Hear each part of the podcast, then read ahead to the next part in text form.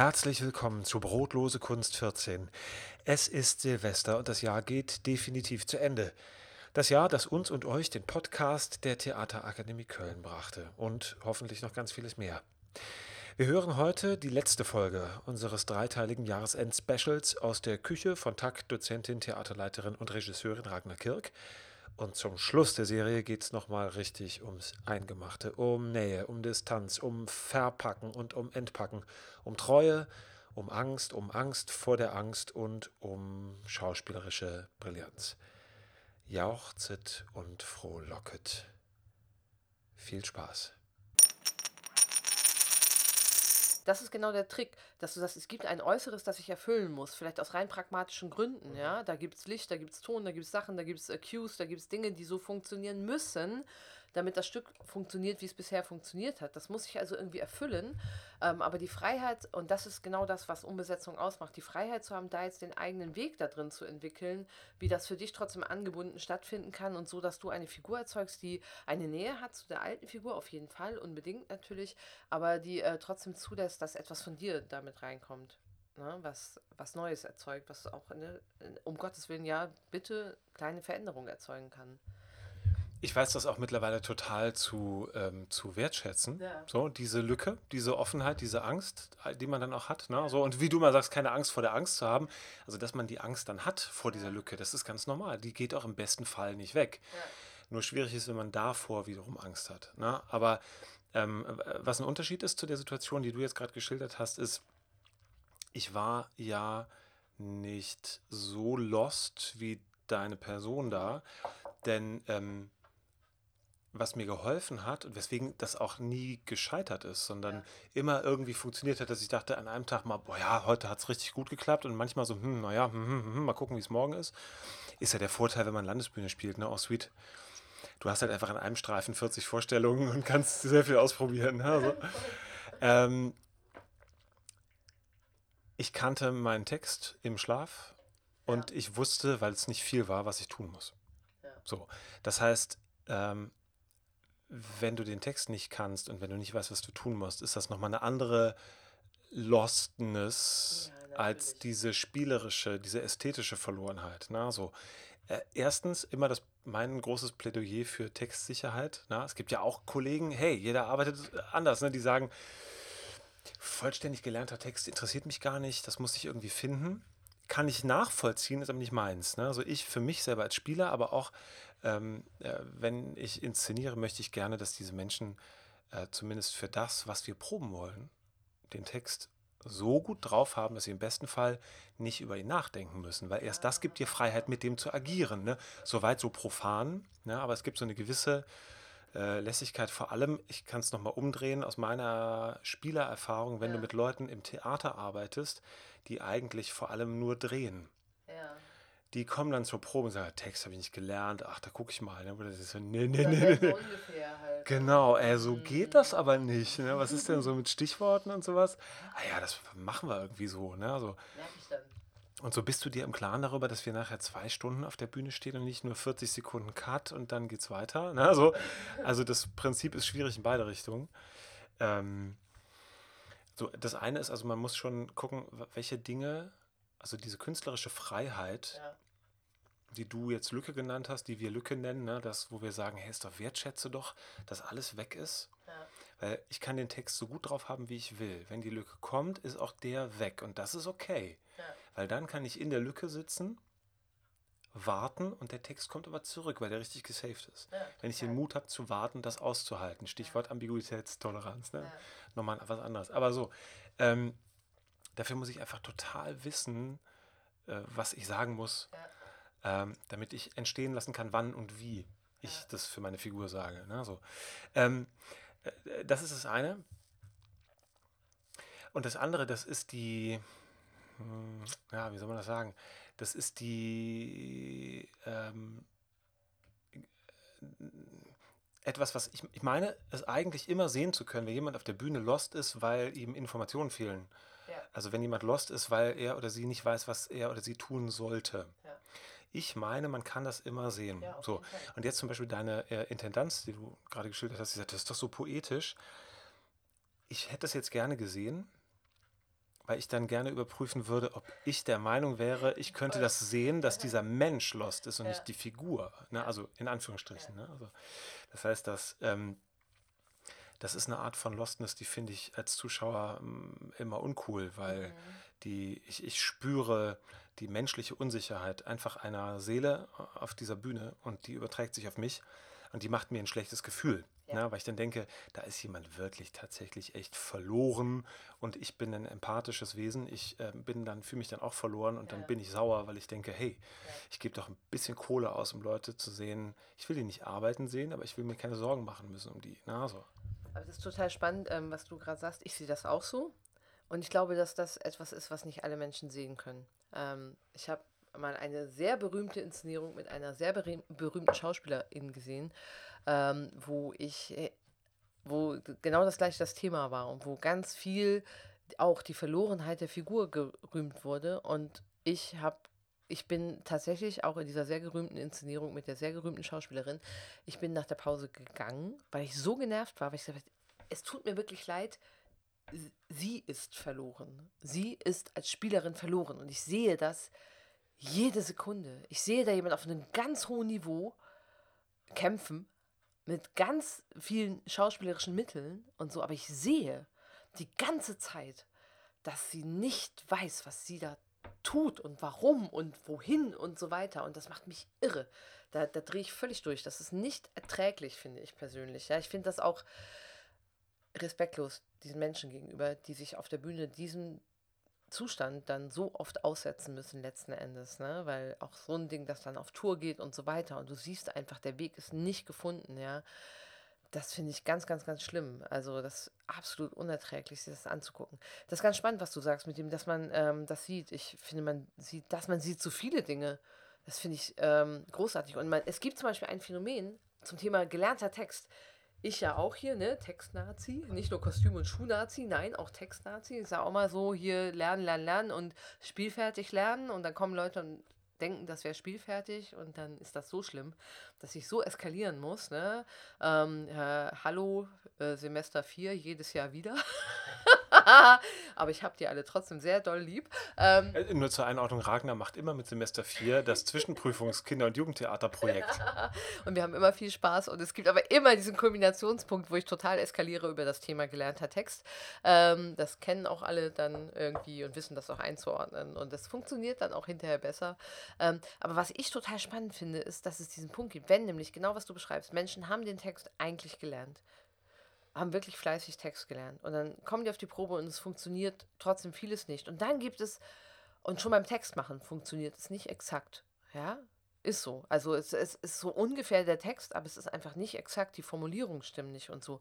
Und dann ähm, korrigierst du daran rum und so und übst das noch ein bisschen, dann gehst du auf die Szene, fängst an, das zu spielen. Dann probieren die so Sachen aus und dann ist ja meine Aufgabe von außen als Regisseurin, ich suche dann in dem, was sie da machen, das, was die wahrhaftigste Lösung sein könnte, vielleicht für das, was die Situation dahergibt. Und das für mich immer wieder vollkommen faszinierend ist, an dem Punkt, wo das gefunden ist, auf der Szene, wo die das spielen, wo ich denke, das ist es, stimmt auf einmal der Text wortgenau. Das Gehirn ist so ein geiles Ding, ja. Das Gehirn in dem Moment, wo sich das dann connectet mit der Situation, mit dem Herzen, mit der Seele, mit dem, was wir figürlich da irgendwie angedacht haben, wo das so alles aufeinander fällt, auf einmal, bams, stimmt der Text, der vorher immer falsch war. Wirklich immer, ja. Also wo, wo immer ein Wort am falschen Platz war oder ein anderes Wort so ein bisschen, ne, also sowas sehr ähnliches gesagt wurde, aber nicht exakt das. Und für mich ist das so das Ding, das habe ich gelernt in den ganzen vielen Jahren meiner Tätigkeit. Wenn das passiert, dann weiß ich, okay, das ist es. Punkt. Das braucht man nicht mehr diskutieren. Wenn dieses Phänomen auftritt, dann ist es das. Dann haben, das ist die Essenz. Punkt. Da kannst du weiß ich nicht, kannst du alles drauf wetten in dem Moment. Das ist einfach Gold wert, wenn das passiert. Das finde ich so spannend als Prozess, weil, und das geht aber natürlich, Achtung, nur mit guten Texten. Ja, ist, das ist so, ne? Wenn Autor, Autorin einen Text eigentlich auf den Punkt geschrieben hat und sich sehr genau überlegt hat, warum kommen die Worte, diese Worte in exakt dieser Reihenfolge aus diesem Menschen raus? Und das ist manchmal auch was Intuitives, das ist ja nicht etwas, was man am Reißbrett so plant oder so, aber ähm, ein Text, der die Qualität hat, der schenkt dir das einfach, dass du weißt, wenn der das erste Mal so richtig kommt, so perfekt, dann hast du die Situation gefunden. Punkt. Dann hast du das gefunden, wie es genau gehört.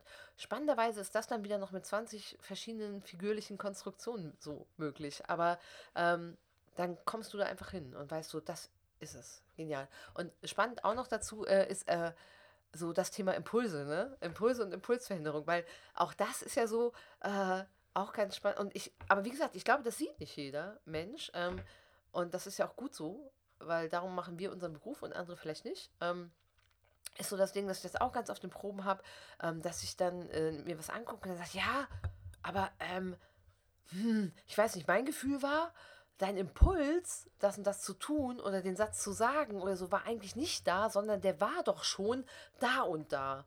Ja, und dann ist so schön, äh, die SpielerInnen dann immer, ja. mir, okay, aber warum bist du nicht gefolgt? So, ne? Aber das ist das, was du vorhin äh, vor, weiß ich nicht, zwei Stunden mal meintest. Ähm, Sozialisation ist halt echt scheiße. Sorry, ne? Das ist genau das. Wir lernen genau das, du hast völlig recht. Wir lernen eigentlich nur die ganze Zeit Impulse zu unterdrücken. Und ich finde auch unsere Hauptaufgabe in der Ausbildung ist das wegzukriegen. Eigentlich, manchmal, wenn du mich fragst, was unterrichtest du, dann sage ich mir Impulse. Äh, wirklich nur ja. Impulse erkennen und ihnen folgen, erkennen und ihnen folgen, erkennen und ihnen folgen. Überhaupt mal spüren, wahrnehmen, ne, so und dann nachgeben in dem Moment und nicht sagen, na, mhm. hm, ist das jetzt gut, wenn ich das mache, ja. sondern dem irgendwie wieder Raum zu geben und sagen, ach guck mal, ich fühle da, was mache ich doch einfach mal. Ja. So und abzugeben, dass jemand anderes gerade von außen hinterher entscheiden kann nicht, weil der so schlau ist, sondern weil der gerade von außen gucken kann äh, und sagen kann, ja, cool, das war gut oder hm, guck nochmal genauer nach. Ne? Ähm, das ist auch was, was ich ganz viel habe in der Arbeit und ich mag das so gerne, wenn du sagst, ja, mein Gefühl ist an der Stelle, guck, ist, das ist so schön, wenn du das Leuten auch sagen kannst, guck da nochmal. Guck da einfach nochmal nach, ob das wirklich da ist, wo das gerade war und ob das nicht doch woanders ist. Und dann dieses gemeinsame Gucken, also so spüren einfach, ne? So dreimal machen und merken, nee, nee, nee, ne? Und dann merkst du, oh, da, guck mal, da war es, super. Können wir das jetzt rekonstruieren? Warum war es da? Wie kriegen wir das hin, dass das verlässlich nicht zwingend da ist, aber dass du verlässlich spürst, wo das gerade ist und dem dann nachgehen kannst. Ne? Das ist, ähm, ah, das, das liebe ich. Das ist total schön. Also auch wenn du dann merkst, dass du die Menschen dahin kriegst, dass die responsive werden dafür und dass sie so, ja, eine Freiheit darin entwickeln und so Mut darauf zu vertrauen, ne? dass wenn sie das finden, mm, dass dann auf einmal so das, was wir Timing nennen, von selber passiert und nicht mehr gesucht werden muss. So spannend. Das hat ja dann auch mit Kontrollverlust zu tun. Ja, ne? Also dieser und dass dieser kalkulierte Kontrollverlust, dass ich was tue, von dem ich weiß, ich bringe mich selber in Gefahr. Also Gefahr in Anführungsstrichen, weil es ist eigentlich etwas, was wir im ähm, im, im, normalen, alltäglichen Leben häufig als Gefahr wahrnehmen, weil wir folgen einfach unserem Impuls, wir tun, was wir gerade wollen und damit machen wir uns angreifbar, eben weil wir nicht ähm, die Folgen abschätzen, sondern wir sind genau wie unsere Umwelt damit konfrontiert, dass wir die Folgen erleben. Und dann müssen wir gucken, hey, war das vielleicht eine doofe Entscheidung oder nicht? So. Und ich genau. weiß ja eigentlich, mit Theater bin ich prinzipiell oder sollte ich sein in einem Schutzraum, wo ich also, wo ich Fehler machen darf. Fehler, auch wiederum in Anführungsstrichen. Ne? Also wo ich Sachen ausprobieren kann, die sich hinterher als nicht praktikabel herausstellen oder nicht funktionieren oder sowas. Wo ich dann aber äh, sagen kann, ich habe was gesucht, ähm, das habe ich nicht gefunden, dafür habe ich was anderes gefunden, weil ich es nicht forciert habe, weil ich genau wie du sagst gerade äh, diese Lücke aufmache, äh, die Kontrolle ablasse. Ich habe den Mut einfach mal zu gucken, was da passiert. Ich habe einen Impuls und dieses sehr deutsche Kontrollieren. Ne, alles einer bestimmten, diese Ingenieursleistung der, der deutsche Algorithmus. Ich muss immer sagen, was passiert, wenn ich auf diesen Knopf drücke. Wenn ich darauf drücke, weiß ich schon, was genau wird die Konsequenz sein. Deswegen bauen wir so gute Maschinen, ne? so etwas klischiert, aber das hilft halt bei, der, bei den Impulsen nicht. Und ich war so happy gerade, was du mit, den, mit dem Text gesagt hast, weil das wollte ich, hätte ich sonst auch noch mal ergänzt, mit guten Texten. Ja. Weil du kannst die ganze liebe Mühe dir machen, wenn die Texte scheiße sind, ja, dann klar, funktioniert es nicht. Na, so. Und deswegen ähm, liebe ich äh, zum Beispiel die Arbeit mit Hofmann und Lindholm, ja. weil die so präzise sind mit dem Text. Ne? Weil ich bin da auch so ein Text-Nazi, um deine Formulierung mal, wir rebranden hier gerade so einen Begriff. Übrigens, wer am Ende dieser äh, Special-Folgen weiß, wie oft wir das Wort Nazi gesagt haben, den ersten drei Menschen schenke ich eine Eintrittskarte für die nächste Diplom-Inszenierung. Super. Finde ich auch gut. Ähm, genau, also ich bin Text-Nazi, Nazi, Nazi, Nazi, Nazi, Nazi, Nazi, Nazi. Wir wollen es ja nicht so leicht machen. Ja, ich bin auch noch auch mal Nazi sagen. Ja. Hast du Nazi gesagt? Nee, ich habe auf keinen Fall Nazi gesagt. Ich würde niemals Nazi sagen. Alles klar, nee, Nazi ist raus. Genau. Ähm, wo war ich? Genau, Hofmann und Lindholm, die ähm, so präzise Texte schreiben und ja meist auch genau auf ihre Performer drauf. Ja. So, weswegen es ganz beglückend ist, lange mit denen zu arbeiten, weil du merkst, die kennen dich und schreiben und legen dir Worte in den Mund, wo du denkst, ja, scheiße, genau so sage ich solche Dinge. Und ist, um auch nochmal zum Anfang zurückzukommen, es ist trotzdem die Lücke da, es ist was Drittes, was anderes. So, ne? Und ähm, der Effekt, den du gerade beschrieben hast, wenn du einen Flow findest, wenn du äh, ästhetisch irgendwie ähm, in, in Fahrt kommst und dann nicht mehr nachdenkst und den Impulsen folgst, auf einmal sitzt der Text. Das geht ja genau auch andersrum. Das heißt, wenn der Text ein brillanter Text ist und du hast den so drauf, dass du nicht mehr darüber nachdenken kannst, sondern kannst auf dem surfen, dann stimmt auch manchmal einfach der Vorgang. Ja. Dann, also das ist auch was, das liebe ich auch an Kleist. Diese wahnsinnigen Mördersätze über fünf, sechs Zeilen. Wenn du die mal gepackt kriegst, wenn du diesen, diesen, Beat irgendwie hinkriegst, dann ist das was, da musst du nicht mehr viel machen, weil der Ja, weil Text, du eigentlich nur eine Möglichkeit hast, das zu denken. So, ne? Streng genommen schon, streng genommen schon. Du hast nur eine Möglichkeit, das zu denken, aber im Tun bist es ja trotzdem du. Das heißt, es ist trotzdem was ganz Persönliches, Individuelles. Ne? So. Und was mich halt total interessiert in der Arbeit ist, ähm, äh, zum Beispiel in so Fächern wie Erzählen, was wir ja, was unterrichte ich ja, ähm, was ja im Wesentlichen Erzählen 1, Semester 5 läuft so ab, dass du dir eine biografische Gegebenheit ähm, ins Gedächtnis rufst, die, die hast du erlebt, deswegen hast du sie zur Verfügung. Ähm, äh, wir lernen ein bisschen, wie ist eine gute Geschichte aufgebaut, Anfang, Mittelteil mit Höhepunkt und Ende, so ganz grob ein bisschen, damit man dramaturgisch die etwas bauen kann, sagen kann, ah, die Geschichte ist gut, aber das Ende ist ein bisschen schwach, also erfinde ich mir das Ende ein bisschen spannender, es ist legitim, was dazu zu dichten. So, ähm, dann habe ich also eine Haupt, im, im Hauptteil doch selber von mir erlebte Geschichte, die ich vor Publikum erzähle. Ich spiele aber nicht und schon gar keine Figur, gar keine Rolle, so, sondern ich erzähle die einem Publikum. Das heißt, ich erlebe mich wiederum als etwas Drittes. Ich bin keine Figur, ich bin keine Rolle. Ich bin nicht privat, ich bin irgendwas anderes. So. Und da bin ich total zurückgeworfen auf das, was wir im Alltag und die Menschen, die mit Schauspielereien nicht so viel am Hut haben, häufig ganz grausig finden, nämlich Persönliches vor fremden Menschen oder auch vor vertrauten Menschen, aber alleine vor einer Gruppe zu erzählen. Und in dem Moment, wo ich mich das traue, gibt es nur einen Weg nach vorne. Ich muss mich dem öffnen. Ich muss mich dem Grusel der Situation einfach stellen. Und ich kann das gut durchleben und auch durchstehen, ohne dass es eine Qual ist, indem ich von vornherein das Mindset habe, lass los. Ich lasse alles los, was irgendwie ich eigentlich fürs Schauspiel im Theater oder äh, vor der Kamera lerne, nämlich ähm, such dir einen Schutz, denk von außen, äh, geh über Vorgänge. Also was habe ich alles nicht? Ich sitze da oder stehe vor einer Gruppe und erzähle denen einfach was. Ich handle also vor allem mit der Sprache und das Publikum, vor allem wenn es mich kennt, aber auch wenn es mich nicht kennt, dann kann man es vielleicht nicht benennen, aber man spürt das. Es merkt, wenn wir nicht erlöst sind. Also es merkt, wenn wir uns quälen, wenn es uns peinlich ist eigentlich. Und selbst wenn wir sehr versiertes überspielen, indem wir vielleicht ganz eloquent sind oder ähm, häufige Signale sind ja so eine ganz feste Stimme, dass man merkt, da schieben Leute mit Druck sowas weg. Ne? So. Und ein Merkmal fürs Gegenteil ist, wenn man hört, die Stimme ist entspannt. Und zwar wirklich entspannt. Das, was man dann häufig auch belabelt mit diesem Begriff authentisch, was häufig ist wieder ein anderes Thema, aber häufig verwechselt wird mit souverän. Menschen werden oft dann authentisch wahrgenommen, wenn sie souverän sind in der Situation, wo äh, Otto Normalbürger in ähm, einen Fluchtreflex bekäme. So. Aber ich bin jetzt als trainierter Performer, vielleicht nicht Schauspieler, sondern Performer in, in der Lage, vor einer Gruppe zu stehen, Persönliches zu erzählen, dabei ganz entspannt zu wirken. Innerlich kann mir der Arsch auf Grundeis gehen, aber ich weiß, mein Instrument Körperstimme so zu tunen, dass ich loslassen kann. Und ich weiß trotzdem, ich mache den Leuten gerade nichts vor. Ich lasse diese ganze Angst an mich ran, dann kann sie mir nichts anhaben. Ne? Wir haben das mal verglichen mit dieser, mit dieser Vase. Wenn ich die ganze Zeit eine Ming-Vase vor mir hertrage und sage, ich bin nur gut, weil ich eine Ming-Vase vor mir hertrage, wenn ich stolper, die fällt runter, ist alles im Arsch. Wenn ich mich traue, die ganz zu Beginn in die Ecke zu stellen und zu sagen, ich gehe ohne Vase los, habe ich keinen Schutz. Man sieht nicht die Vase, man sieht mich. Aber es kann auch nichts runterfallen, kaputt gehen. So, in dem Moment, wo ich den Schutz aber ablege, mache ich was, das ist gruselig. das, äh, da sind wir bei sozialen Konventionen. Wir leben in einer Gesellschaft, die sagt, sitz still, sitz ruhig, mute dich den anderen nicht zu, halt die Klappe, ne, sei leise, denk nach, bevor du redest. Das heißt, ich baue mir Schutzwelle aus Intellektualität. Und das kann ich im Körper sehen. Da bin ich auch ganz der Meinung. Also es gibt, das kann nicht jeder Mensch sehen, aber man kann es sehen. Und wenn ich jetzt einen Performer sehe, der scheinbar er selbst ist oder sie selbst und mir ganz ruhig und cool was erzählt, dann denke ich, das ist so eine Lösungsleistung, mhm. die überträgt sich auf mich. Ich werde ganz entspannt und finde das geil.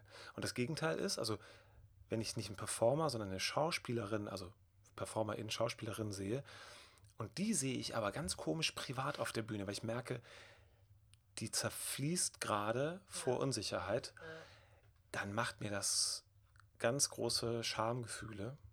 Und ich kann es nicht, weil ich sehe, dass das nicht gespielt ist. So, ne? Und dann denke ich, ach du Scheiße. Und davon, das, über, das wiederum auch überträgt sich auf mich. Ne? Also dieses Loslassen von dem ganzen Klimbim, um einfach die ganze, das ist wie ins kalte Wasser springen. Ne? Ja, aber es hat auch was damit zu tun, so sich zu trauen zu suchen. Das finde ich ganz spannend, ähm, weil das so ein Ding ist, mit dem ich mich viel beschäftige. Ähm, und unsere, unsere Gesellschaft ist total an Ergebnissen interessiert. So, ja, also die Orientierung ist total darauf hin zu sagen, was hast du denn? Ne? Oder was kommt denn dabei raus? Oder so. Also halt auch so ein Effizienzgedanke letzten Endes. Ne? Und das fand ich auch sehr spannend. Ähm, Stuttgart, unser Dauerthema. Aber nee, ähm, als der ähm, sehr nett eben geredet hat mit einem Jurymitglied und in unserem Stück geht es ähm, geht es um Umgang mit Migrationsströmen letzten Endes und es geht so ein bisschen um die Frage danach, welche Ängste das schürt auf ganz vielen Ebenen und ähm, wie denn miteinander funktionieren kann oder wie man mit dieser Angst produktiv umgehen kann, vielleicht auch, die ja nicht zwingend unberechtigt sein muss, aber die auf jeden Fall nicht produktiv ist, äh, wenn man sie einfach nur vor sich herträgt ähm, und die ganz viele Chancen zumauert, wenn man sie, ähm, ja, wenn man halt Angst hat und vor der Angst dann Angst hat und so weiter. Ne? Ähm, und das war ganz spannend, da habe ich äh, mit jemandem geredet, der einfach selber auch einen Migrationshintergrund hat, seit ein paar Jahren erst in Deutschland ist. Und er hat mich dann gefragt, also weil was wir am Ende machen in dem Stück ist, dass wir gemeinsam mit dem Publikum nach, also dass wir das Publikum nach Lösungen fragen für einen nicht lösbaren Konflikt. Und wir machen das auch sehr perfide. Mm, das heißt, egal, was die uns an Lösungen anbieten, es sei denn, das wäre der goldene Gral, also äh, keine Ahnung, wenn jemand den mal bringt, äh, dann finden wir das natürlich super, aber die meisten Lösungen, das wissen wir sind natürlich zu hinterfragen. Ne? Die funktionieren punktuell oder so. Wenn es so einfach wäre, dann würden wir es ja einfach machen. Ähm, so, und dann hat er mich gefragt, ja, ähm, ob wir denn eine Lösung hätten ne? weil wir das eben so abschmettern am Ende. Und dann habe ich gesagt, nee, weil ich so, weil das nicht ehrlich wäre. Ja, es wäre nicht ehrlich, wenn ich mich hinstelle und sage, ja, ich habe hier die Lösung, ich weiß, wie das geht. Haha, Migrationsproblem, ich löse das mal eben so. Meine so, darum geht es auch gar nicht. Das finde ich völlig irrelevant. Äh, worum es geht, ist die innere Einstellung zur Problemlage. Und die innere Einstellung zur Problemlage, die ich da suche und die ich versuche, den Menschen zu vermitteln, ist suchen. Dass man nicht aufhört zu suchen und dass man sich traut, dass das okay ist, in einem jahrelang, jahrzehntelang, vielleicht unendlichen Suchprozess zu sein. Ähm, das ist nämlich gar nicht schlimm. Man muss gar nicht Lösungen finden. Ähm, was man nicht machen darf, ist aufhören zu suchen. So, weil das ist schlimm. Also da, finde ich, geht eine Tür zu, ja. Und das hat ganz viel mit Theatralität zu tun. Ähm, ich kann nämlich stundenlang Leuten dabei zugucken, wie sie suchen. Die müssen das nicht finden.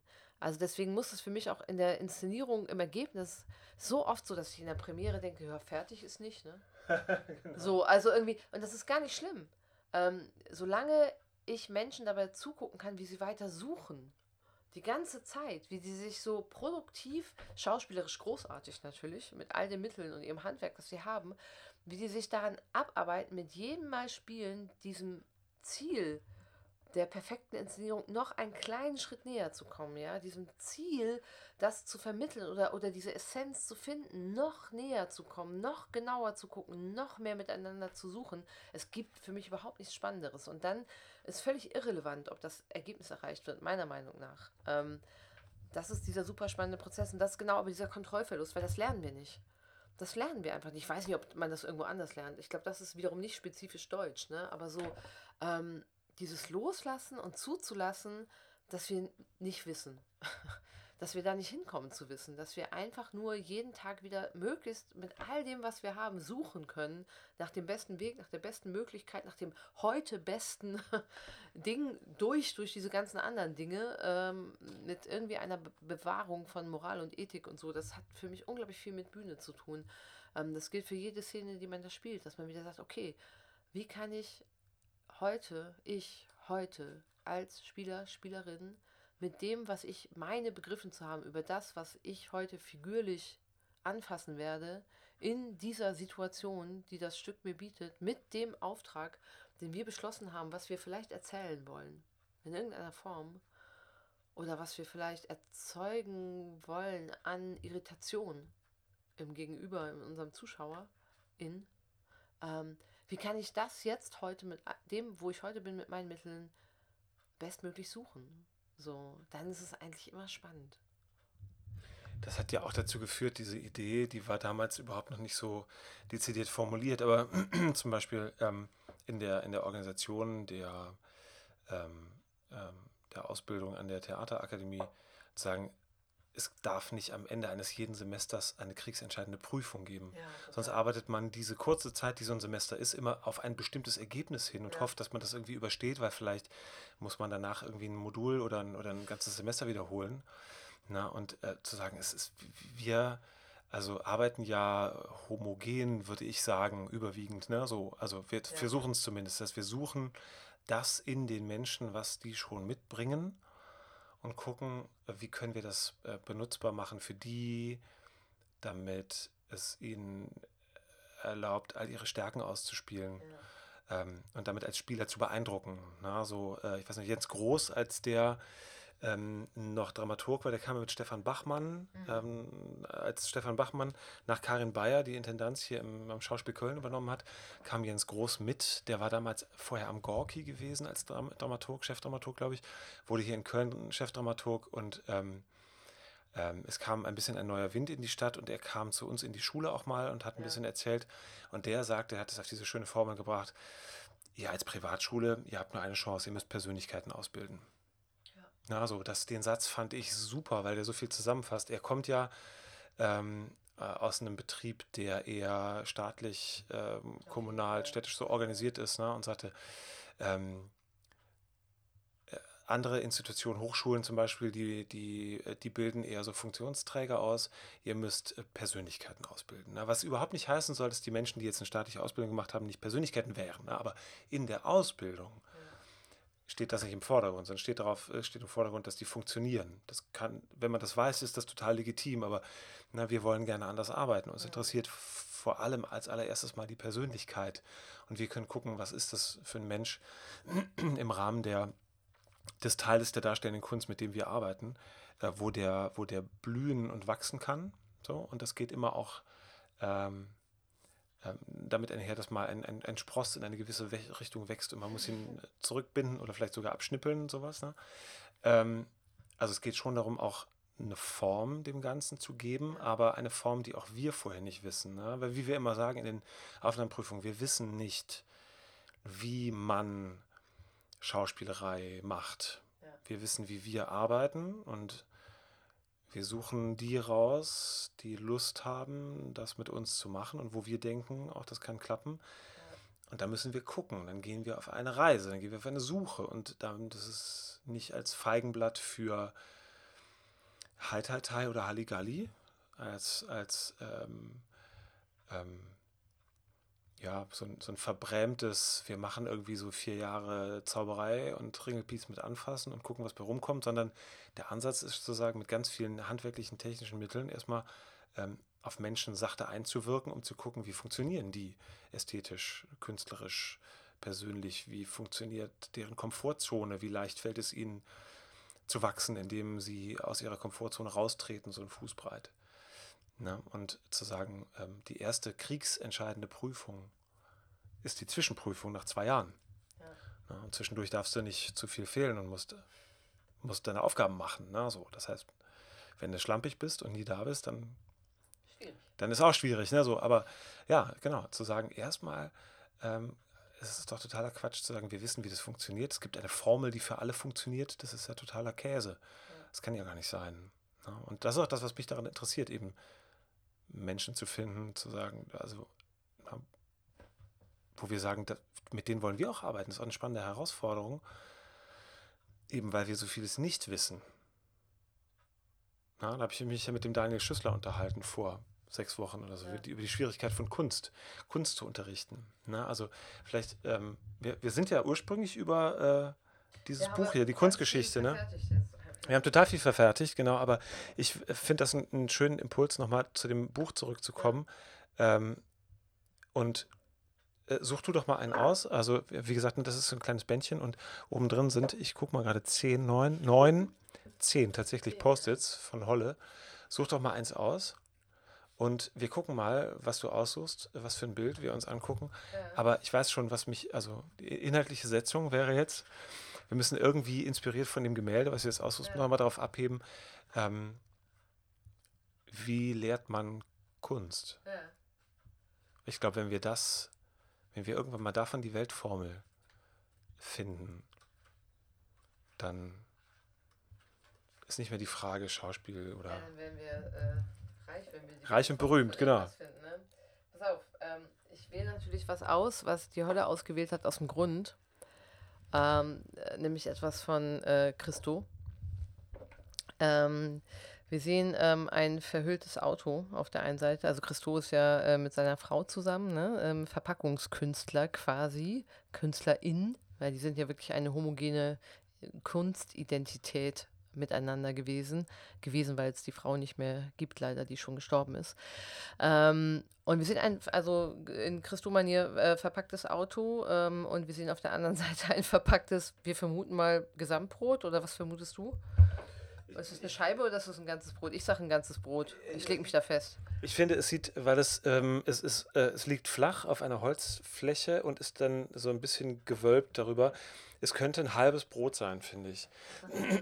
Agenda da was hier? Äh, ich kann das nicht lesen von hier. Es steht, ähm, ganz komisches Wort, äh, Tiefenfurter Roggenmischbrot. Ja, 375 Gramm. Also ein ganzes. 375 Gramm ist doch ein ganzes. Papiertüte, Bäckerei Schäfer. und Gummibänder. Bäckerei Schäfer, kaufen Sie dort. Ähm, genau, warum suche ich das aus? Ähm, wie lernt man Kunst? Ist eine spannende Frage. Ich habe ähm, für meine Tochter auf ihrem äh, letzten Geburtstag ähm, habe ich eine Kunstrallye gemacht. Weil ich bin so furchtbar pädagogisch. Also meine Tochter möchte immer Rallyes machen. Oder Schatz, fr früher waren es Schatzsuchen. Ähm, und dann äh, ganz bezaubernde Anekdote. Sie wird mich hassen, dass ich das jetzt erzähle. Aber ich fand es so großartig, als sie, ich glaube, zehn wurde ähm, stand sie vor mir, vor ihrer Geburtstagsparty mit einem bedeutungsschweren Blick und sagte, Mama, ich weiß, es ist wahrscheinlich nicht möglich.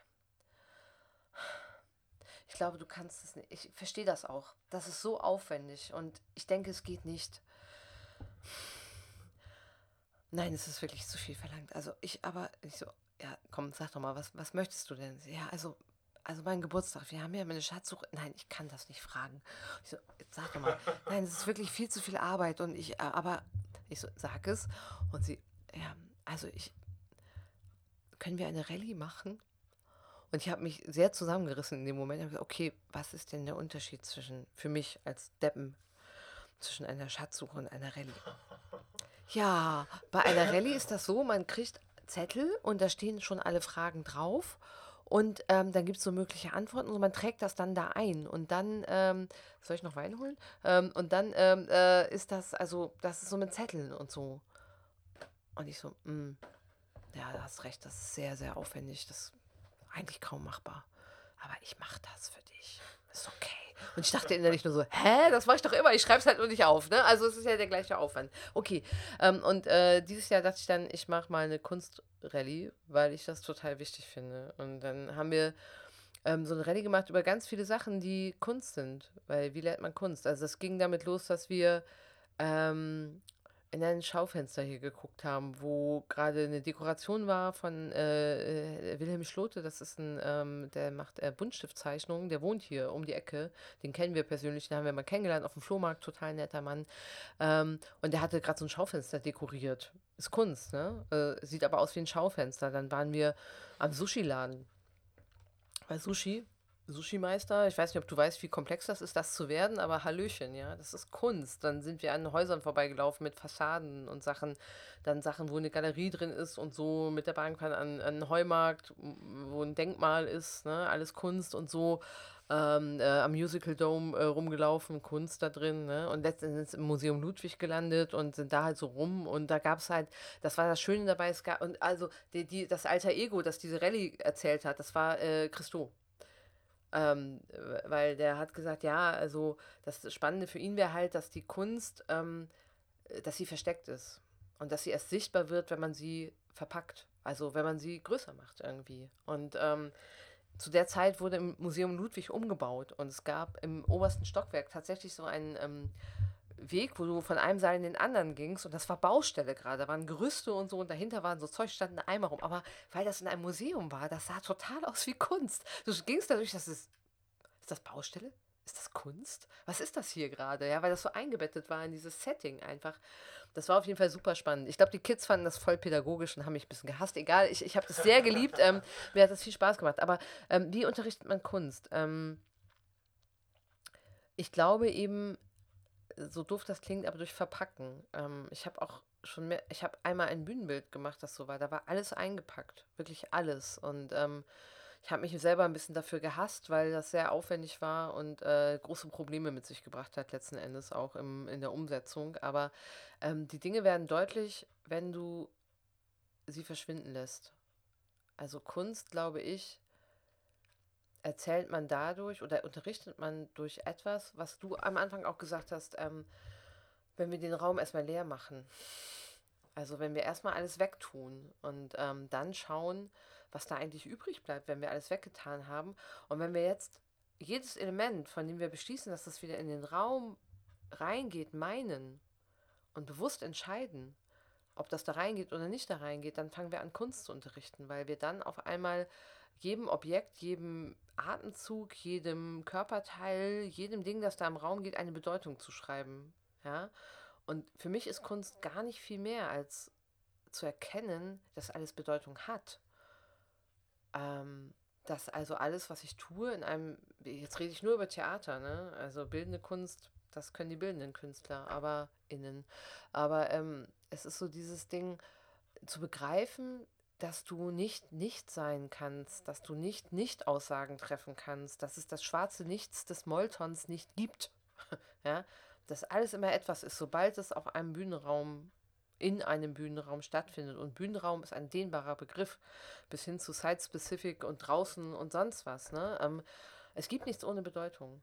Und ich glaube, das zu verstehen und darin dann das macht einem nämlich, glaube ich, erstmal ziemlich viel Angst. Das sind unsere ersten vier Semester, finde ich eigentlich. Ähm, das zu erkennen und sich völlig hilflos zu fühlen, weil das ja bedeutet, dass jede Entscheidung, die du triffst, so wahnsinnig wichtig ist. Das kann man auch sehr schön sehen eigentlich, ne? dass so Menschen an einer Schauspielschule anfangen, die denken, ha, ha, ha, ha, ha, jetzt bin ich ja aufgenommen, ich bin begabt, läuft bei mir, ich weiß, wie das hier geht und dann merken, naja.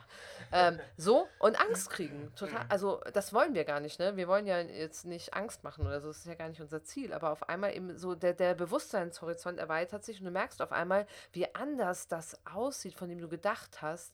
Das verpackte Auto, ja? Du hast gedacht, ey, ist doch voll klar, ist ein Auto, ne? Und jetzt macht jemand da sowas drüber und auf einmal merkst du, oh, das sieht voll anders aus auf einmal. Das sieht auf einmal aus wie Kunst. Oh, wow, bin ich Kunst? Was heißt das denn für mich, wenn ich Kunst bin? Eigentlich lernen wir nur Umgang. Also wir lehren Umgang damit, mit diesem Zustand zu erkennen, dass ich Kunst bin. Das ist ja das Perfide an Schauspiel. Wir sind es ja selbst. Ne? Wir können natürlich sagen, nein, das bin nicht ich. Das ist der Schauspieler, die Schauspielerin. Nochmal ganz langer Bogen zum Anfang. Gibt es Authentizität? Das können wir tun, das müssen wir auch tun. Wir können sagen, ich bin ein Schauspieler, ich bin eine Schauspielerin, ich bin ein Performer, eine Performerin, ich bin eine Figur von mir aus, ich bin etwas Figürliches. Nur dummerweise können wir nicht verhindern, dass wir auch anwesend sind. Uns gibt es auch. Und das heißt, wir sind wahnsinnig angreifbar, weil am Ende ist alles, was wir da tun, auf uns zurückzuführen. Ähm, das heißt, irgendwo in uns gibt es diesen Impuls und übrigens auch in RegisseurInnen und äh, BühnenbildnerInnen und so, dass wir, wenn dann die Leute hinterher sagen, das war doch scheiße oder das hat doch nicht funktioniert, dass wir denken, die meinen uns. Die meinen nicht das Produkt, die meinen nicht das Dritte, die meinen vielleicht doch uns und das tut tierisch weh.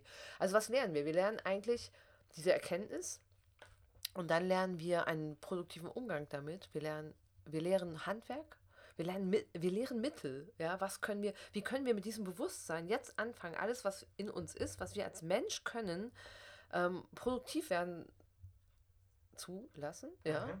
ja für produktiv werden zu lassen für das, für die Schauspielerpersönlichkeit, die wir jetzt auf die Bühne stellen werden. Ähm, wie kann die damit handeln auf der Bühne? Handeln im Sinne einer Szene, handeln im Sinne eines, eines Kontextes, handeln im Sinne einer Lehre, einer Lücke sodass sie etwas erzeugen kann und dass sie das tun kann, im besten Falle so, dass sie privat geschützt ist, persönlich anwesend ist und künstlerisch etwas Neues erzeugt. Ganz ehrlich, ich weiß nicht so ganz, wie wir das machen, ähm, weil ich mache das sehr abhängig davon, mit wem ich gerade arbeite. Das ist bei mir, glaube ich, sehr, sehr unterschiedlich. Und was du vorhin meintest mit den Persönlichkeiten, das ist für mich ganz ausschlaggebend, weil ähm, sich meine Arbeit immer verändert durch die Menschen, mit denen ich gerade arbeite und auch ich jedes Mal wieder Dinge lerne. Also ich habe zum Beispiel in diesem Semester gerade für mich gelernt, dass ich sehr viel mehr Energie habe als die meisten Menschen, glaube ich, gelernt zu haben. Mm, und dass ich schauen muss, wie sich diese Energie so produktiv richten kann, dass nicht zwingend das passiert, was ich mir gerade vorstelle, weil das vielleicht gerade nicht das ist, was die Menschen mir gegenüber liefern können sondern dass ich dann schaue, ähm, wie ich das so produktiv ummünzen kann, dass ich meine Energie verwalten kann, aber vielleicht auf etwas anderes gerade schiebe, sodass ein Freiraum entsteht, in dem die Menschen, die mir gegenüberstehen, ihre Energie gerade entfalten können, ja, äh, weil sie nicht das liefern können, wo ich gerade die Energie hinhaben möchte. Ähm, das ist ein total spannender Prozess gewesen für mich.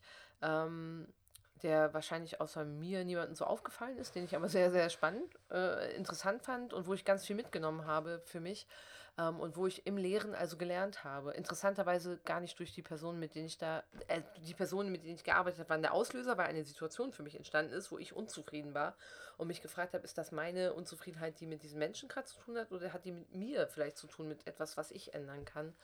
Ähm, und dann eher noch über jemand Drittes dahin geführt worden bin, das nochmal neu zu überdenken. Ne? Aber das ist halt, das ist das Coole, wenn man Kunst lehrt, weil es gibt den Weg eben nicht. Ähm, in, in Mathe ist ein bisschen einfacher, finde ich persönlich. Da gibt es so schon ein paar Fakten, an die kann man sich einfach halten. Dieses 1 plus 1 ist 2 Ding funktioniert. Wie man das vermittelt, ist vielleicht trotzdem schwierig. Aber es gibt so ein paar Hard Facts, ne?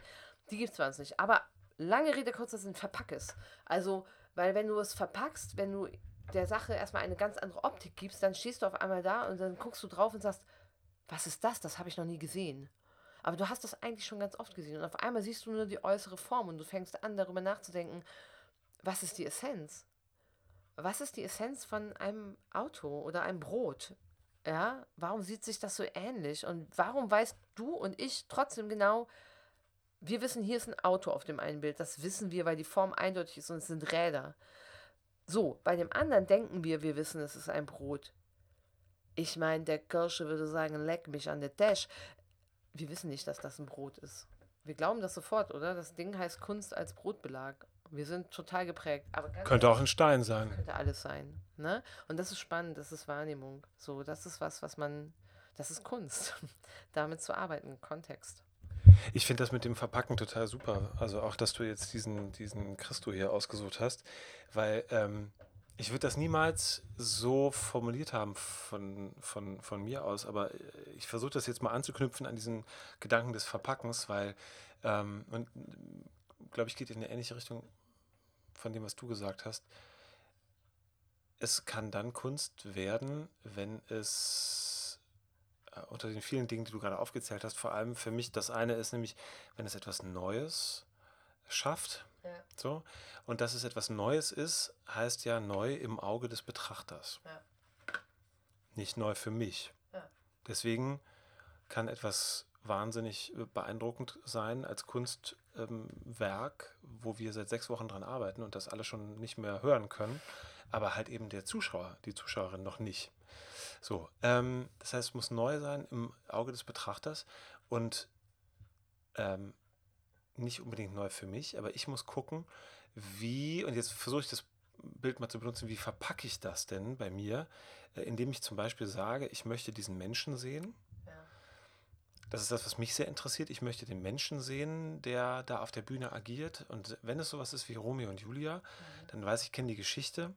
Ähm, ich kenne, also ich jetzt kenne auch dann viel tatsächlich von dem Text, du auch. Ne? Also Theatermenschen kennen dann auch tatsächlich ja, sogar die Worte, können die Monologe teilweise mitsprechen und so. Das heißt, das wissen wir alles schon. Aber was uns ja interessiert ist, wie macht er das? Wie spielt er Romeo? Wie spielt sie Julia? Wenn wir die Person kennen, dann natürlich, weil wir sie kennen, wollen wir wissen, wie spielt sie jetzt Julia. Und wenn wir die Person nicht kennen, dann äh, ist es doppelt spannend, weil wir kennen, wir sehen nur die Verpackung und wir wollen da gerne mal drunter äh, gucken und wissen aber, die eigentliche Persönlichkeit sehen wir nie, sondern wir sehen die immer nur handelnd für, stellvertretend für Romeo oder für Julia. Und für mich als Schauspieler muss ich ja überlegen, ich kenne mich ja. Das heißt, mein eigenes Gefühl von Authentizität, von mein eigenes subjektives Gefühl, meine subjektive Wahrnehmung von meiner Wahrhaftigkeit muss ja überhaupt nicht matchen mit der dem Gefühl von Authentizität, was die Zuschauer haben. Ja. Ich kann etwas tun, was wirklich, wo ich denke, das ist jetzt einfach gar nicht das, was irgendwie wirklich mit mir zu tun hat.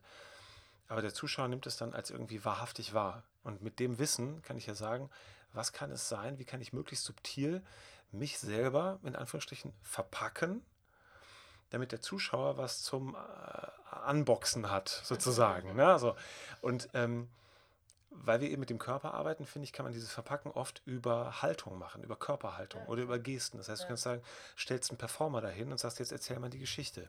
Dann fängt diese Person an, die Geschichte zu erzählen und dann sehen wir von außen, ja, pff, das ist zu schnell, guck mich doch mal an, red mich doch mal wirklich an, tu doch mal so, als wäre es ein echtes, wahrhaftiges Gespräch. Du redest in meine Richtung, aber ich habe für mich nicht gemeint. So, dann fängt die Person an, mich anzugucken dann sehe ich, davon geht dir der Grund auf, äh, Arsch auf Grund, äh, der Grund auf Arscheis, der Arsch auf Grundeis, weil in dem Moment, wo wir einander in die Augen schauen, ist der Kontakt so real, dann ist der Text erstmal weg. So, das heißt, ich muss mir da Zeit lassen, ich muss das aushalten, ich muss mir Zeit lassen. Und so. Wenn ich jemanden also quasi so ähm, von außen durch Regieanweisungen in einer gewissen Art äh, auf so einer Metaebene entblöße, also immer sagen, komm noch mehr an mich ran, noch mehr, noch mehr, guck mich an, sprich in meine Richtung, meine mich, dann ist das ja was, das nimmt so einen Schutzmantel total weg. Das, das enthüllt total. Und das ist für die allermeisten gar nicht cool. So. Für einen Zuschauer ist das aber häufig total interessant. Jetzt muss ich aber gucken, wie kann ich trotzdem eine Verpackung lassen, die dem Zuschauer den Blick nicht verbaut, aber dem Performer, der Performerin das Gefühl gibt, sich verstecken zu können. Das können einfach Haltungen sein oder das können Gesten sein, das können auch Kostüme sein, das kann auch Licht sein. Ja, dass ich also sage, man, man, man coacht so jemanden in der Situation rein, merkt schon, boah, der ist echt am Flirren. Ich nehme das gerade als total, also es wirkt sehr, sehr stark und ich merke, die Person ist total verunsichert, weil sie halt gerade eben, wie wir vorhin gesagt haben, nicht mehr genau weiß, was sie tut. Ja. Und dann diese eine Sache zu geben, so mach's nochmal genauso, aber mit dem Hut. Blödes Beispiel, ne? Mach's nochmal genauso, aber sitz nicht, steh auf und geh immer von rechts nach links. Ja. Ähm, mach das Ganze und steck dir an, genau an der Stelle die Hand in die Hosentasche. Mhm. Mach das Ganze und knüpf dir dabei deinen Sakko zu. Also scheinbar etwas zu geben, was eine Art von Verpackung ist. Und weil wir über eine dynamische, also über, wir, wir sehen das Ver- und Entpacken, weil die Zeit läuft und wir sehen die Performerin auf der Bühne. Das heißt, wir erleben sie, wie sie sich verhält in der Welt, die wir da kreiert haben. Das heißt, wir geben ihr eine Tätigkeit, wir geben ihr einen Vorgang, mit dem kann sie sich beschäftigen. Da kann sie alle Energie drauf lenken. Das ist das, was sie performt eigentlich. Sie knöpft sich diese oder sie schnürt sich diese Schuhe zu, während sie den Text sagt. Und das ist für sie eine Art von Schild, der mir als Zuschauer überhaupt nicht den Blick verbaut auf sie, aber sie hat etwas, was sie scheinbar schützt. So, ich verpacke diese totale Realness, die sie da macht, indem ich ihr damit das Gefühl gebe, sich hinter etwas verstecken zu können. Und ich muss von außen versuchen, was Cleveres zu wählen, was ihr gerecht wird, was ihr tatsächlich einen Vorgang gibt, der ihr hilft und was aber den Blick nicht verstellt. Ne? Also so in dem Bild zu bleiben jetzt von dem, von dem Christo gerade, dieser alte, was war das, so ein 50er Jahre Volvo mit, mit, genau, Volvo stand dran, ne? aber so ein altes Auto mit, mit, mit so einer Decke drüber und die Räder gucken unten raus. Ne? Das finde ich super, weil du siehst schon, du hast genug Hinweise, um zu wissen, was da drunter ist. Ne? Aber es bleibt noch genug, genug offen.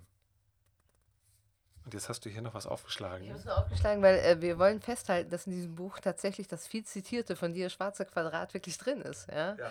Ähm, und was ich da so spannend finde, ist, dass man sofort sieht, dass Kunst immer Interpretation ist, letzten Endes. Ne? Weil es ist ein schwarzes Quadrat, also das Originalgemälde ist ein schwarzes Quadrat mit so ein bisschen, ähm, ja, so ein bisschen Crack drauf, ne? Also ist so ein bisschen Krakelage drauf. Es ist nicht homogen schwarz, sondern so angekratzt. Und jetzt gucken wir rüber auf die andere Seite und sehen einen Toast. Und was würdest du sagen, was ist mit dem Toast? Also entweder ist der schwarz lackiert Ja. oder der ist so massiv verbrannt. Also der ist pechschwarz und, und sieht so, ähm, die Schwärze darauf sieht so ölig aus. Aber was ich spannend finde, man sieht, ähm, äh, man sieht so ganz leicht, man sieht nicht ganz von oben drauf, sondern ein bisschen angeschrägt. Das heißt, ich kann sehen, dass die Unterseite toastfarben ist. Genau. Also kann das mit dem Verbrannt ja eigentlich nicht sein, obwohl wer weiß, ne? Vielleicht im, in der Pfanne oder so. Ähm, aber es ist spannend, weil die erste Assoziation bei mir war sofort verbrannt.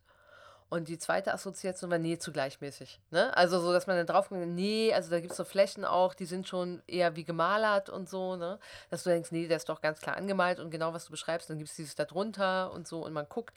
Und dann finde ich ja spannend, dann ist das auf so einem total bürgerlichen weißen Teller angerichtet und das dann wiederum auf so einer, was ist das, ey? Das könnte so eine Granitarbeitsplatte sein und man weiß, Granit oder so Granit, ähm, ähm, PVC in Granitoptik. Oder auch doch nur ganz simpler Pappkarton. Ne? Man weiß es nicht. Aber ähm, was ich halt so spannend finde, ist, dass du sofort immer interpretierst. Also, ähm, es, ne? also es ist schon eine Interpretation passiert zwischen dem Bild zu dem Toast und jetzt interpretieren wir weiter. Ähm, das hat auch ganz viel damit zu tun, wie man Kunst lehrt, vielleicht. Weil was versuchen wir? Wir versuchen ein Bewusstsein darüber zu schaffen, dass die Interpretation ähm, einerseits möglichst offen und trotzdem gelenkt stattfindet. Ja, so, weil wir wollen ja nicht total didaktisch sein und wir möchten ja auch, wir, wir können das eh nicht, wir wissen nicht, wer da sitzt. Menschen bringen immer einen Horizont mit, heißt ja nicht umsonst so, Kunst liegt im Auge des Betrachters, bla bla, ne? Aber ist ja so, es gibt ein Gegenüber und im Theater ist dieses Gegenüber sehr, sehr wichtig. Ähm, aber was können wir tun? Wir können versuchen, nur bestimmte Assoziationen überhaupt anzubieten. Wir können filtern, wir können ein bisschen eine Entscheidung darüber treffen, was erzählen wir, was nicht. Ne? Wieder zu der alten Frage von, gibt es das naturalistische Kostüm? Ne? Können wir einfach Klamotten anziehen auf der Bühne und weiterhin denken, das sind nur Klamotten? Können wir tun. Unser Zuschauer, unsere Zuschauerin wird es wahrscheinlich nicht tun. Ne? Also dafür so Horizonte zu entwickeln und ähm, ein Gefühl dafür zu entwickeln, welche Interpretationen möglich sind oder nicht und wie wir sie beeinflussen können vielleicht. Das hat auch ganz viel damit zu tun. Es hat viel mit Beobachten auch zu tun.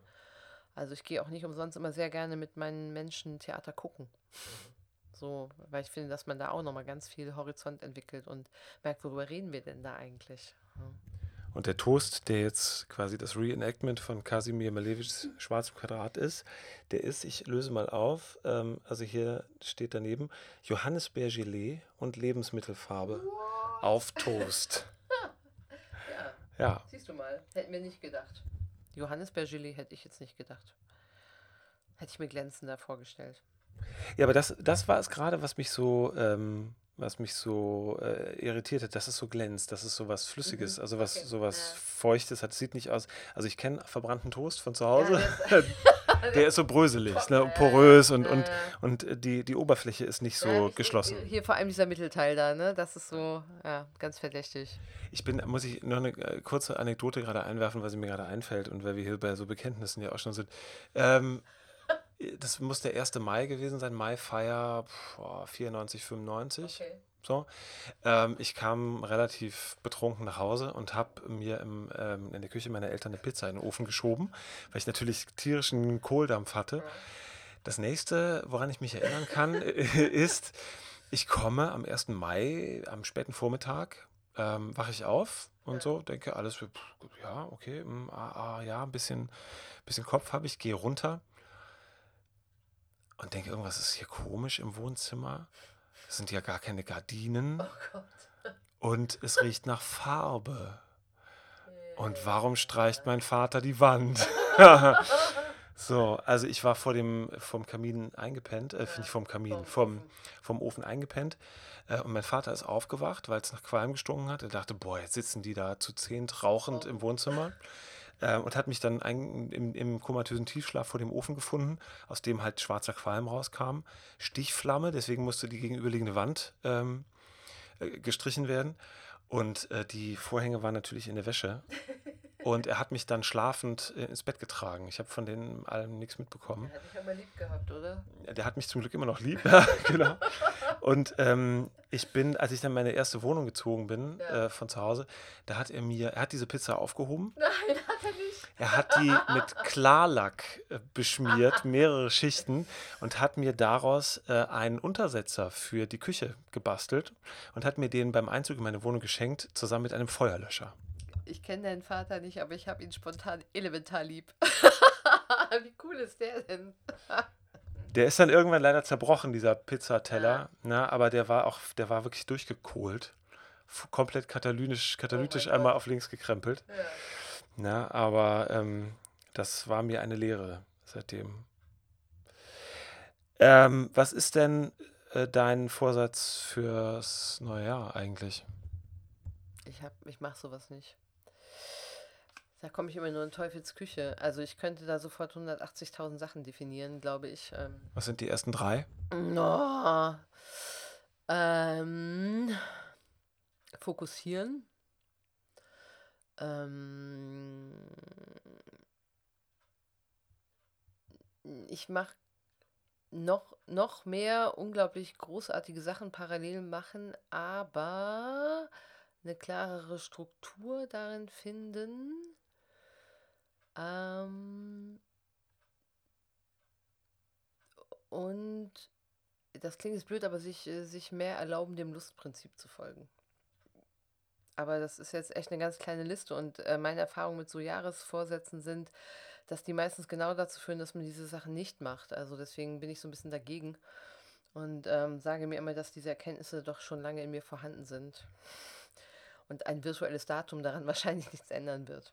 Ja. Und deine so? Ich mache mir das total leicht, weil ich habe gute Vorsätze, die ich schon dabei bin umzusetzen. Ah, das ist aber clever. Äh, Das, das, ich finde das super clever. Also äh, äh, weniger arbeiten, ähm, mehr äh, noch Dinge machen, auf die ich richtig Bock habe. Äh, und ähm, ähm, mir erlauben, mehr Prioritäten wirklich so zu setzen, äh, wie ich das auch machen möchte. Ja. Und nicht nach der Vorstellung, wie ich denke, dass das jetzt irgendwie opportun wäre gerade oder sowas. So, und das, ähm, ich versuche das weiter so zu machen, wie Ja. ich das jetzt in der letzten Zeit versucht habe, so zu machen und das ganz gut funktioniert. Also es ist jetzt nichts Neues, weil da, da ist, wie bei dir, das, der Jahreswechsel bringt es nicht, ne? so, sondern die Erkenntnis irgendwie, so geht es weiter, ähm, ähm, beziehungsweise gewisse Sachen gehen so nicht weiter. Ich meine, ist klar, es ist totaler Käse. Ich habe heute ein Interview gelesen auf Zeit Online über ähm, Parship. Der ehemalige CEO von Parship, der sagt, ähm, äh, immer am ersten oder in den ersten Januartagen äh, sehen die so einen rasanten Anstieg der, der Userzahlen. Ne? So, genau, weil die Leute denken, jetzt kümmere ich mich endlich mal um eine Beziehung. Ne? Ähm, Genau, Liebe dieses Jahr, ja. Da ist bestimmt eine ne gute, ein guter Lösungsansatz. Ja, Total, total super, auf jeden Fall. Beste Variante. Ja, also auf der, auf der äh, Ebene habe ich ja auch keinen Bedarf, ne? aber ich fand das so, fand das so schön, wenn ich das heute gelesen habe, gedacht habe, diese Jahreswechsel sind halt totaler Quatsch. Ne?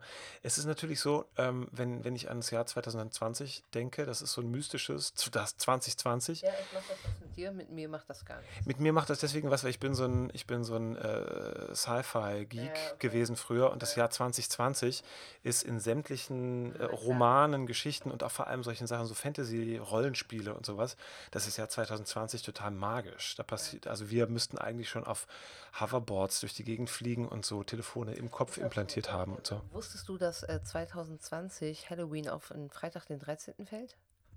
Ach du Scheiße. Krass, ne? Denke jetzt nochmal nach. Halloween auf den Freitag, den 13. 2020. Oh Gott, jetzt hast du mich. Rappelt noch nicht im Karton?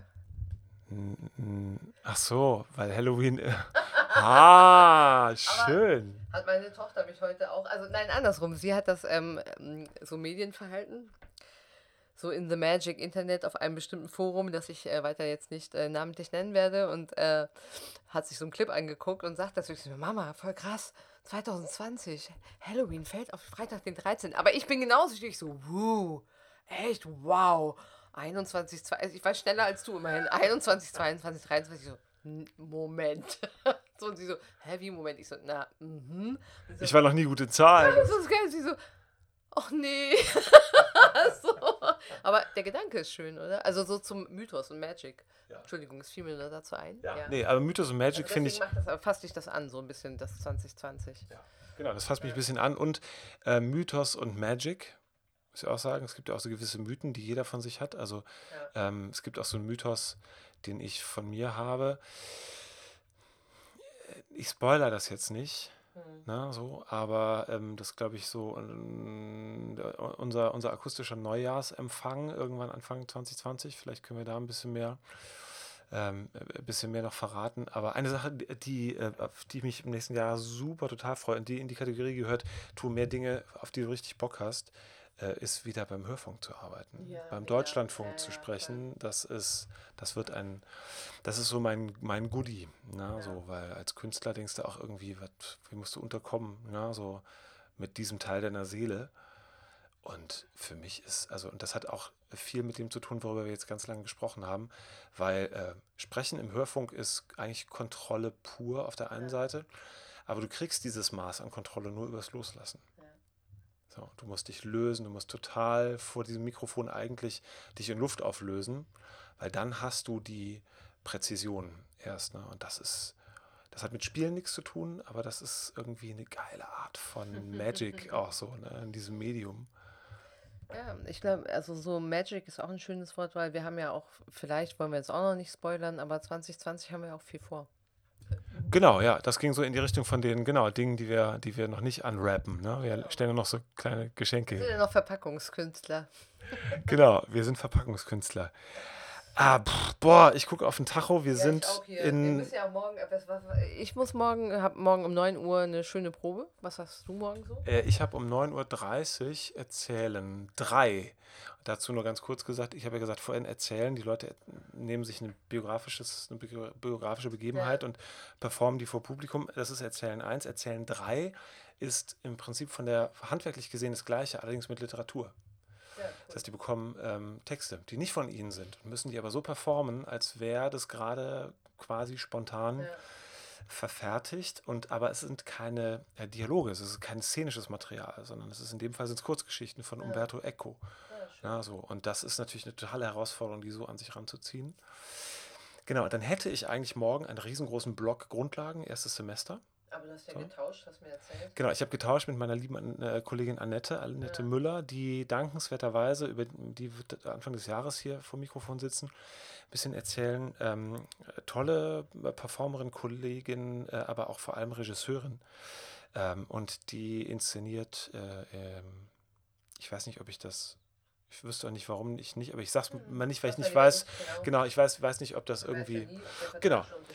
ist. Ist er schon, aber äh, ist nicht geklärt. Also sie inszeniert im ähm, Anfang des Jahres und zwar nicht in Köln, deswegen holt sie Stunden vor und sie bat mich dann äh, Stunden zu tauschen. Das heißt, ich habe morgen äh, 90 Minuten erzählen, habe ich frei. Ja, aber ich habe diese wirklich großartige Probe mit diesen wunderbaren Kollegen und Kolleginnen von 9 bis 13.45 Uhr und äh, werde dabei vielleicht total viel Spaß haben. Ja, Spaß werde ich wahrscheinlich nicht haben, weil ich mache den äh, Prüfungsplan dann morgen fertig für die Prüfungswoche Ende Januar, Anfang Februar. Ja. Ja, genau. Äh, Ragnar, danke. Bitte. Äh, ich finde, wir könnten so ein ähm, festes Feature daraus machen, quartalsweise Küchentalk. Ist hiermit ähm, gekauft, die Nummer. Sehr gut. Ja, dann ähm, äh, jetzt, äh, ah, warte mal, jetzt an diesem Punkt sind wir ja schon bei ein frohes neues Jahr. zu, zu, zu wünschen gleich, weil die Folge findet am Silvesterabend statt. Ja. So, das heißt, äh, genau. Wir wünschen euch einen guten Rutsch. Passt schön auf. Bitte nicht böllern. Auf keinen Fall böllern, finden wir nicht cool. Finden wir gar nicht cool. Genau. Sauft lieber schön smooth äh, bis ins neue Jahr und dann hören wir uns 2020. Auf diesem Kanal. Genau. Danke fürs Zuhören. Tschaußen aus Tschaußenhausen sagen die Ragnar und der Robert. Tschüss. Tschüss, Und das war sie, die dreiteilige Jahresend-Special-Serie mit Ragnar Kirk. Wir haben jetzt frei und machen etwas Urlaub. Anfang Januar könnt ihr das Ganze noch einmal ungeschnitten am Stück hören. Drei Stunden Podcast zum Genießen. Am 14. Januar geht es dann weiter mit einer neuen Folge. So, und jetzt lassen wir euch endlich feiern. Genießt den Abend, kommt gut ins neue Jahr. Schaltet auch wieder ein 2020. Danke fürs Zuhören. Alles, alles Gute wünscht euch euer Robert Christot. Tschüss.